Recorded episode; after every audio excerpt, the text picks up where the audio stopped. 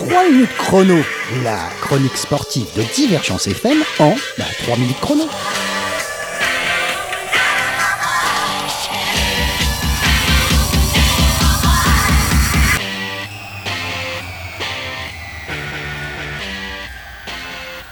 Trois minutes pour parler sport, mais pas que. Le rugby. Le décès d'un joueur, d'une part, et les mauvais comptes de la fédération, d'autre part. Le joueur de rugby, Nicolas Chauvin, du Stade français, est décédé. Est-ce le décès de trop? Dans un article publié le jeudi 13 décembre 2018 dans le journal L'équipe, Maxime Rollin a écrit Le Stade français a annoncé mercredi soir le décès de son troisième ligne espoir, victime lors d'un match d'une fracture cervicale ayant entraîné un arrêt cardiaque et une anoxie cérébrale. Le drame s'est déroulé dimanche sur la pelouse du stade de Moga de Bègle, Bègle Bordeaux, lors d'une rencontre du championnat Espoir, donc entre l'UBB et le stade français.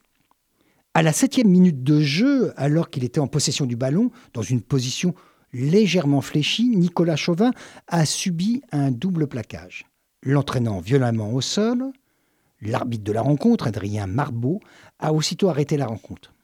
Le joueur a été transféré dans la foulée au CHU de Bordeaux, où une fracture de la deuxième cervicale était diagnostiquée. Opéré en urgence, bah, il sera plongé dans un coma artificiel. Puis, il en est mort. La mort de Nicolas Chauvin intervient près de quatre mois après celle de Louis Fachkowski. C'était le 10 août, il avait 21 ans. Lors d'un match amical entre son club, Aurillac, qui joue en Pro D2, et Rodez, fédéral Lui aussi à la suite d'un plaquage. L'autopsie du corps du trois quarts centre avait conclu à une mort accidentelle. Il était décédé des suites de la violence du choc reçu lors du plaquage, commotion thoracique, ce qui avait entraîné une fibrillation à effet létal et donc un arrêt du cœur. La mort de Nicolas Chauvin est différente un peu. Le choc très violent a entraîné une fracture, donc une fracture de la deuxième cervicale, qui elle-même a entraîné l'arrêt cardiaque et elle-même la mort. Alors, il serait peut-être temps de revoir euh, certaines règles ou peut-être aussi certains équipements. Sur et en dehors du terrain. Pendant ce temps-là, ou presque la Fédération française de rugby, eh bien comment qu'elle va? Le journal Le Monde titre Fédération française de rugby, les rémunérations du vice-président posent problème. Bernard Laporte, le président, est un homme pourtant heureux. Je dois vous l'affirmer sans aucune réserve, l'équipe fédérale est très fière de ses comptes, écrit-il. Le président de la, Fédération française de rugby, la FFR, dans une lettre qu'il a adressée à tous les dirigeants des clubs, des comités départementaux, des ligues et que sais-je encore.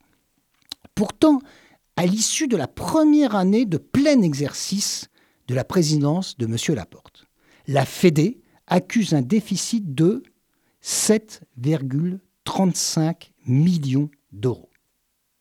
Mais il y a un point important que Bernard Laporte a oublié de préciser d'après les calculs du Monde. Si l'on se fie aux conventions réglementées par la FFR, envoyées au club avec les comptes annuels, les rémunérations de Serge Simon en tant que vice-président de la FFR posent un petit problème. Leur montant dépasse le plafonnement autorisé par la loi française pour une association dite d'utilité publique. La loi française est pourtant très claire quand on connaît le Code général des impôts. Si la FFR veut rémunérer trois de ses dirigeants au titre de leur mandat électif, eh bien, elle doit se tenir à la loi. Au regard de l'administration fiscale, tout plafond excédé menace de remettre en cause le caractère désintéressé de la gestion d'une association voire sa reconnaissance d'utilité publique, qui lui permet de recevoir beaucoup de legs, de dons et de subventions.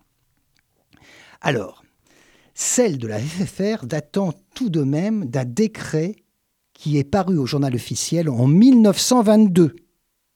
Alors une telle remise en cause transformerait la Fédération française de rugby en simple société à but lucratif. Lucratif, un joli nom, lucratif dans le rugby. 3 minutes chrono, la chronique sportive de Divergence FM en 3 minutes chrono.